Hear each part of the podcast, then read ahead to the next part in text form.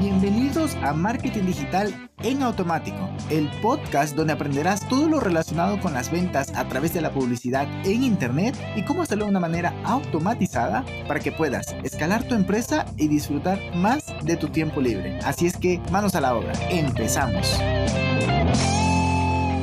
Hello, hello, muy, muy buenos días. Bienvenido un viernes más a este podcast. Hoy vamos a hablar de muchas automatizaciones que te harán la vida más fácil si te la pasas en reuniones, ya sea por Zoom, ya sea pues por cualquier otra plataforma, Google Meet, en fin, muchas plataformas. Pero hoy te voy a dar una serie de apps para utilizar en Zapier para que tu vida sea más fácil.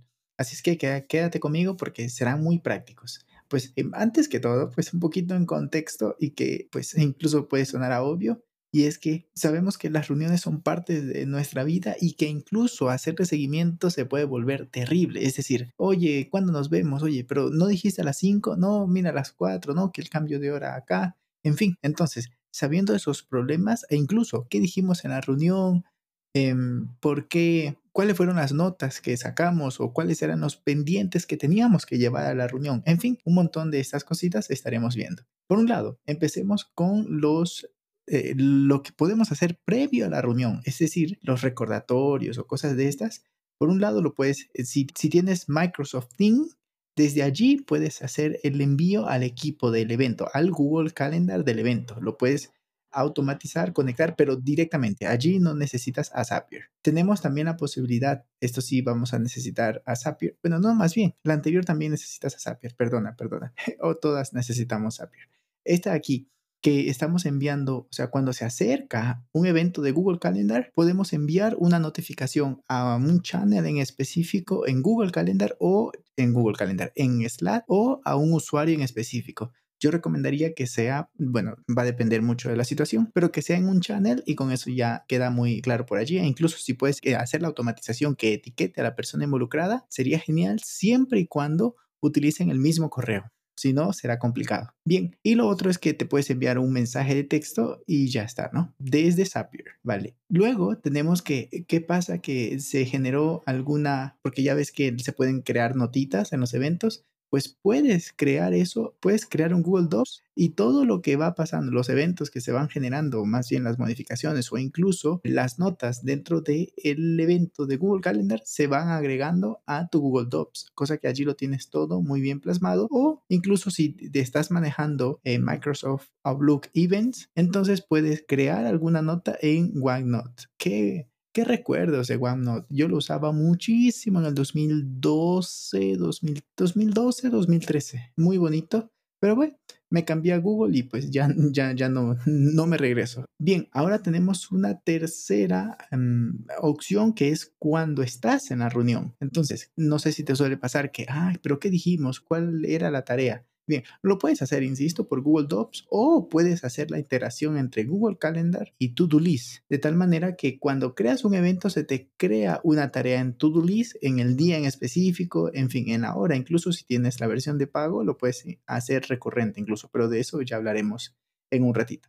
Pero en todo caso, tener esa integración. Ojo, aquí lo puedes hacer con Zapier o lo puedes hacer directo. También lo, he hecho de las dos maneras y te queda bien. Bien, y ya por último ah, estamos hablando de los schedule, es decir, las programaciones futuras, recurrentes que puedes tener en alguna reunión. Por ejemplo, si cada martes, o en mi caso yo me reúno cada miércoles con el equipo, con cierta parte del equipo, para ver cierta actividad, eh, cierto progreso de cierto proyecto. en fin, entonces pues entonces ya creamos un evento recurrente. Pero si además esto lo pones dentro de tu board de Trello, pues te va a quedar chulísimo y lo vas a tener allí para que no se te pierda. En el caso de que Google Calendar o Microsoft Event eh, Outlook lo tengas también saturado.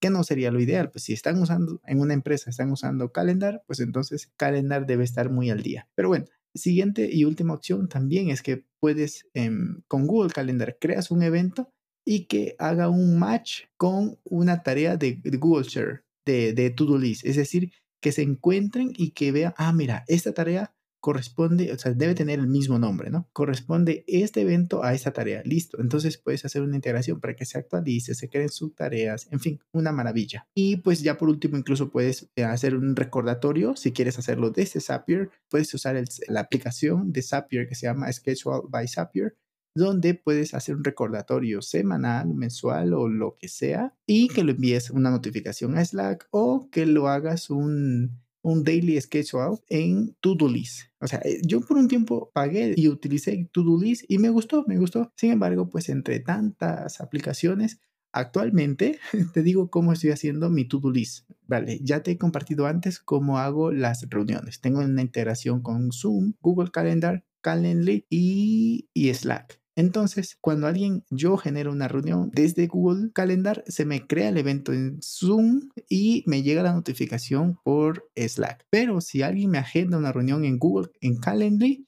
se me crea el evento en Zoom, se me crea el evento en Google Calendar y se me envía la notificación por Slack. O sea que casi hoy de suerte tenía una reunión a las 18 y de suerte una de esas notificaciones, en este caso fue la notificación de Zoom que me llegó al email, lo pude ver y llegué solo tres minutos tarde porque se me había borrado de la mente esa reunión y como no estaba trabajando en la computadora sino en papel, no tenía el calendar ni, ni Slack allí que me notificara. Por lo cual, ya ves, no te pierdes ninguna reunión si tienes varias notificaciones, aunque suene pesado, pero es mejor eso que no llegar incluso, ¿no? se siente bastante feo que no llegues a una reunión. Pues nada más, aquí lo dejamos. Espero que te haya generado esa curiosidad de automatizar un poco tus tareas, tus reuniones más bien. Así es que pues que tengas un excelente fin de semana y nos escuchamos el día lunes. Bye bye. Y hasta aquí el episodio de hoy. Sé que esta información va a ser de gran utilidad para tu negocio, por lo que te pido que lo implementes y lo compartas con alguien que sepas que también le va a ayudar.